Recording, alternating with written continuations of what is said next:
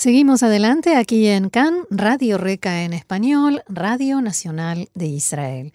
Y es momento, como solemos decir, para frenar un poquito la vorágine de noticias y de actualidad y pararnos a pensar, a reflexionar sobre lo que nos rodea y las situaciones en, la que, en las que nos encontramos.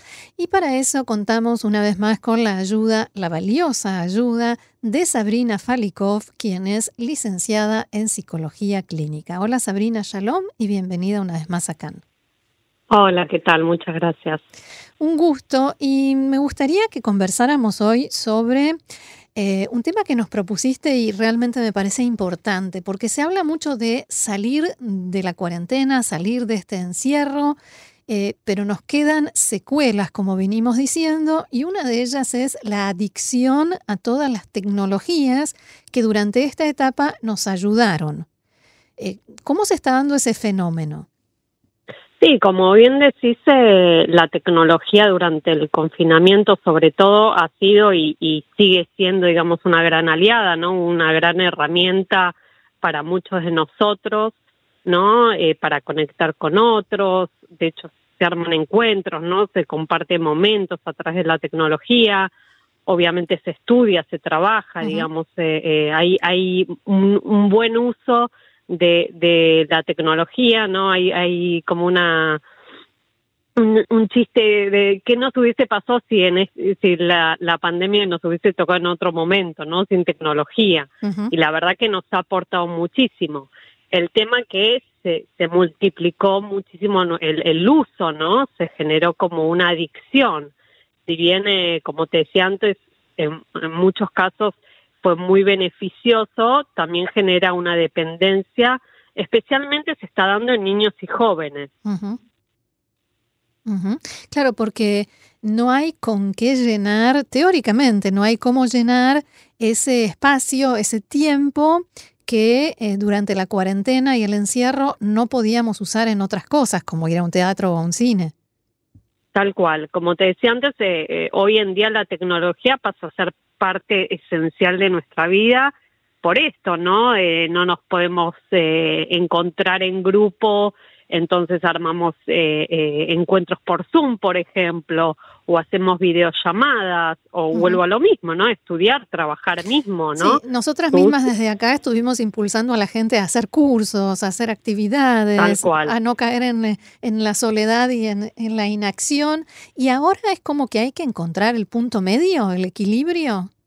Sí, porque el, tal cual, porque el problema pasa a ser cuando no lo podemos controlar y pasa a ser una dependencia, que como te decía antes, en el mayor eh, grado se da en niños y adolescentes, ¿no? Donde no lo pueden controlar y, y, y, genera una dependencia de tal manera que pasan muchísimas horas eh, frente al teléfono, ni que hablar los peligros, ¿no? Que se generan por el tema del eh, ciberbullying, ¿no? Ciberabuso, ¿no? La pedofilia que se están dando, muchos casos.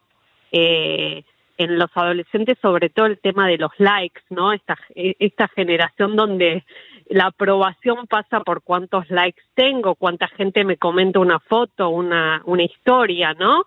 Eh, más allá de esos peligros que, que obviamente son muy importantes, eh, se da un, una sobreestimulación y, un paso de un tiempo muy excesivo en frente a pantallas. Y eso también puede generar problemas de salud, ¿no? Sí, sí. De hecho, hay, hay como determinadas cosas como para, para detectar ¿no? este abuso. Tiene que ver con las señales. las señales, sí. Como te decía antes, bueno, el tiempo, ¿no? Si hay un tiempo, un tiempo excesivo, eh, si se elige como prioridad, ¿no? Es cuando se prioriza el uso de la tecnología en lugar de un encuentro social, no no salir del cuarto, no compartir un momento familiar, mm. eh, quedar largas noches despierto, conectado con, con la computadora y o el teléfono. Eh, y luego no se puede generar un descuido, descuido en cuanto al entorno social y o laboral en el caso de adultos, ¿no? Donde de repente están mucho más tiempo con el teléfono, digamos, en lugar de trabajar. Eh, se dan cambios de humor, como toda adicción, ¿no? Porque la, la, la adicción genera una dependencia y esto genera mucha irritabilidad, ¿no? Pasar momentos de euforia a momentos de tristeza, ¿no? Como te decía antes, la euforia de conectarme con un otro, pero también la tristeza o, en algunos casos depresión en, chicos donde el autoestima está, digamos, desbalanceada y quizás estar en, expuestos a, las redes eh, limita mi autoestima, ¿no? Si me ponen likes, si no me ponen mm. likes, eh, si me invitan a un grupo de WhatsApp o, me sacan de un grupo de WhatsApp, digamos, todo eso también eh, es, muy interesante, ¿no? Y, si cuando eso forma parte, es una parte de la vida, afecta, me imagino que si eso pasa a ser la vida misma, eh, afecta muchísimo más, ¿no? Sí, porque se, e, es como si sin la aprobación del otro estaría dando dada por, por la tecnología, ¿no? Por, mm. por el otro, ¿no? Quién está del otro lado. Eh, obviamente aquí hay casos más, eh, más, problemáticos y, más extremos. más, eh, exacto, más extremos como ser, viste, el ciberabuso, ¿no? el ciberbullying, ¿no? Que en muchos casos se da también. Eh, y como decíamos antes, el, el problema físico, ¿no? De, mucho sedentarismo, eh, pasan muchas horas frente a la computadora o con el teléfono, entonces mm, se da inmovilidad física, ¿no? No, no, no se mueven, no tienen actividad eh, al aire libre. Eh, y problemas de concentración y sociabilización que esto es muy grave y se está dando mucho en, en los colegios, ¿no? Cuando se vuelve a, a estudiar en el vivo, digamos en cara a cara, se dan problemas de ADD, ¿no? De, falta de concentración y sociabilización, donde eh, me era más fácil conectar frente a una red eh, tecnológica y hoy me dificulta el encuentro eh, personalizado, ¿no?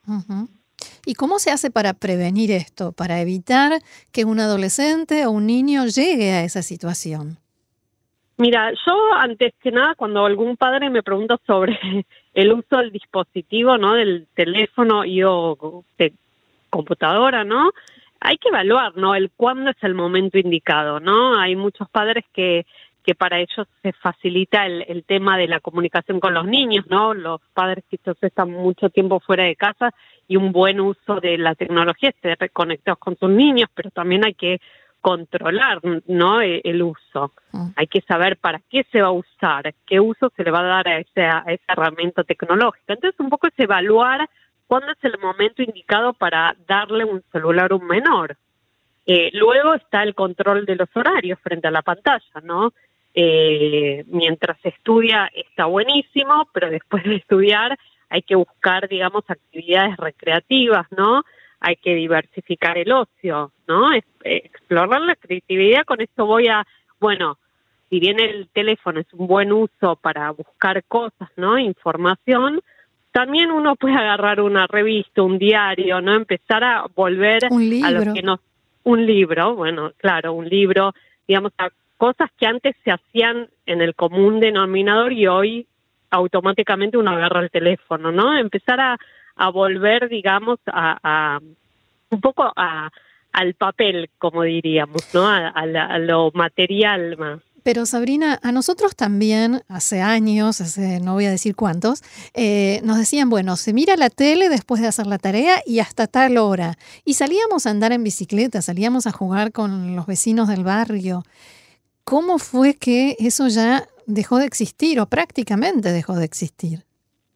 Bueno, por un lado, como te decía antes, eh, de edad muy temprana los padres ya, ya les dan teléfonos a sus niños o una computadora, eso es por un lado. Y por otro lado, como siempre digo, el padre es un ejemplo.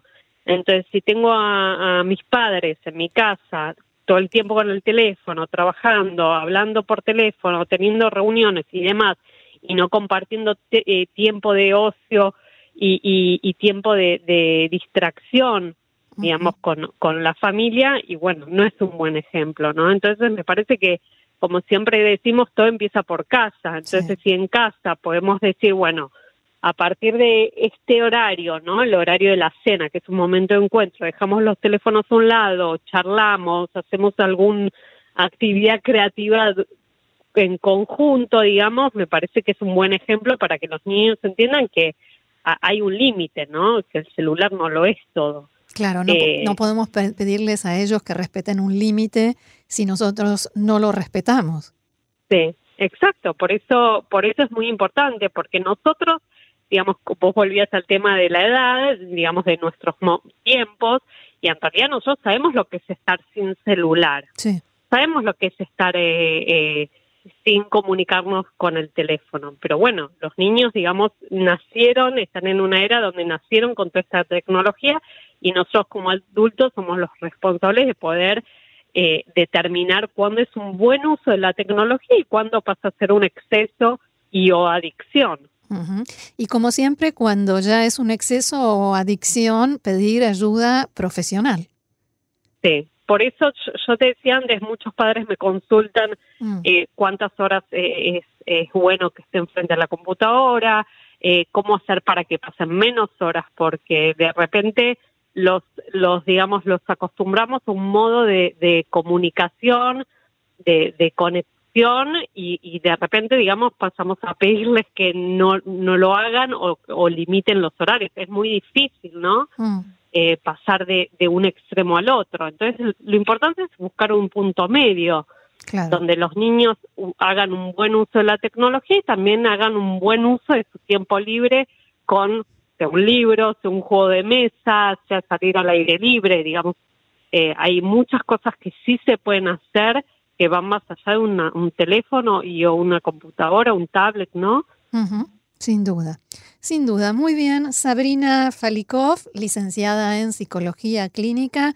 Muchísimas gracias una vez más, como siempre, eh, por tanta claridad eh, y por ayudarnos a analizar y a comprender todas estas situaciones. Y será hasta la próxima.